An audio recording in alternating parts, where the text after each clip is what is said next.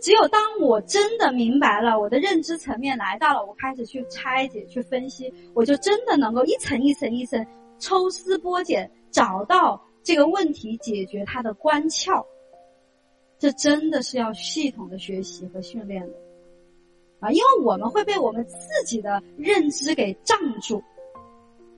大家是不是很容易一个小小的事情就会上升到很大的问题啊？啊，品行问题，啊，人品问题，啊，原则问题，嗯，然后是在里面。那你这种你都这样了，你不分手，那你怎么办呢？人品都是问题了，所以学会去拆解你的问题。但是拆解之前，你先得有一个足够高的认知维度，你才能够懂它是什么。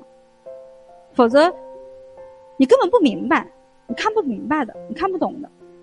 好，所以这就是啊，我们需要能够去在这个过程中不断的自我训练。那么，当我们能够提升我们的认知的能力、自爱的水平，我们就可以开始越来越有承担力。很多时候，当我在做企业，在做很多事情，遇到我自己的能力边界和困难的时候，我也会问自己一个问题：这值得吗？我不是不会问的，我也会问的。然后大家知道我每次得到的答案是什么吗？就是我其实就是对我自己更扩展之后的样子很好奇。我就想知道，我不断的扩展了那个边界的那个自己是个什么样子，因为今天的我已经是五年前的我，十年前的我，那个时候的我怎么展开想象力都想象不到的，所以我当然也很好奇，我不断的去成长，再过三年，再过五年，再过十年的我会是什么样？我对这个自己无限的好奇，因为。我足够的爱自己，所以我就对自己有怎么样，有好奇心。所以大家要明白啊，很多时候我们成长和改变的动力，我们已经习惯了证明，用用证明来作为动力，或者用痛苦和恐惧作为动力。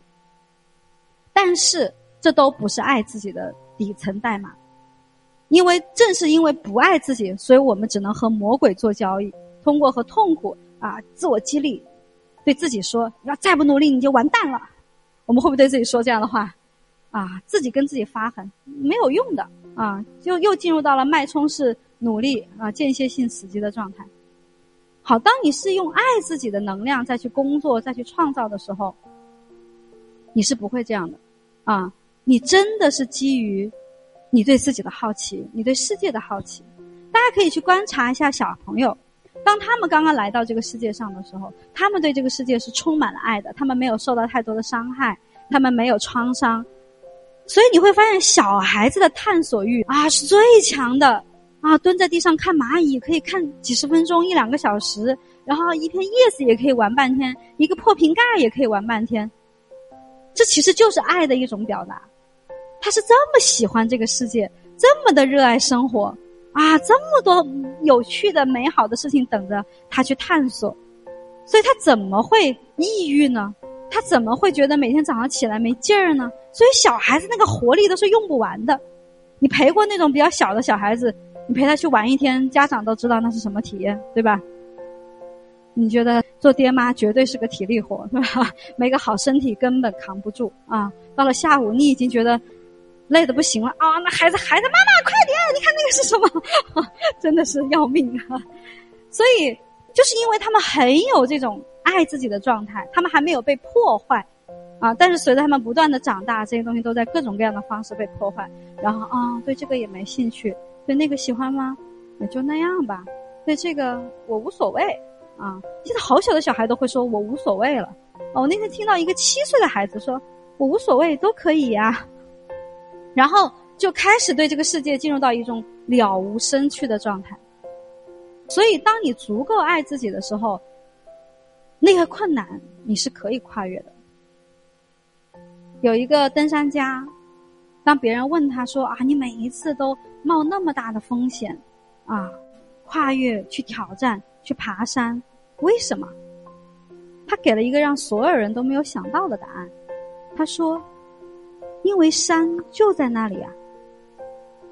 那我第一次听到这个答案，我真的不能理解，说这个叫什么鬼答案？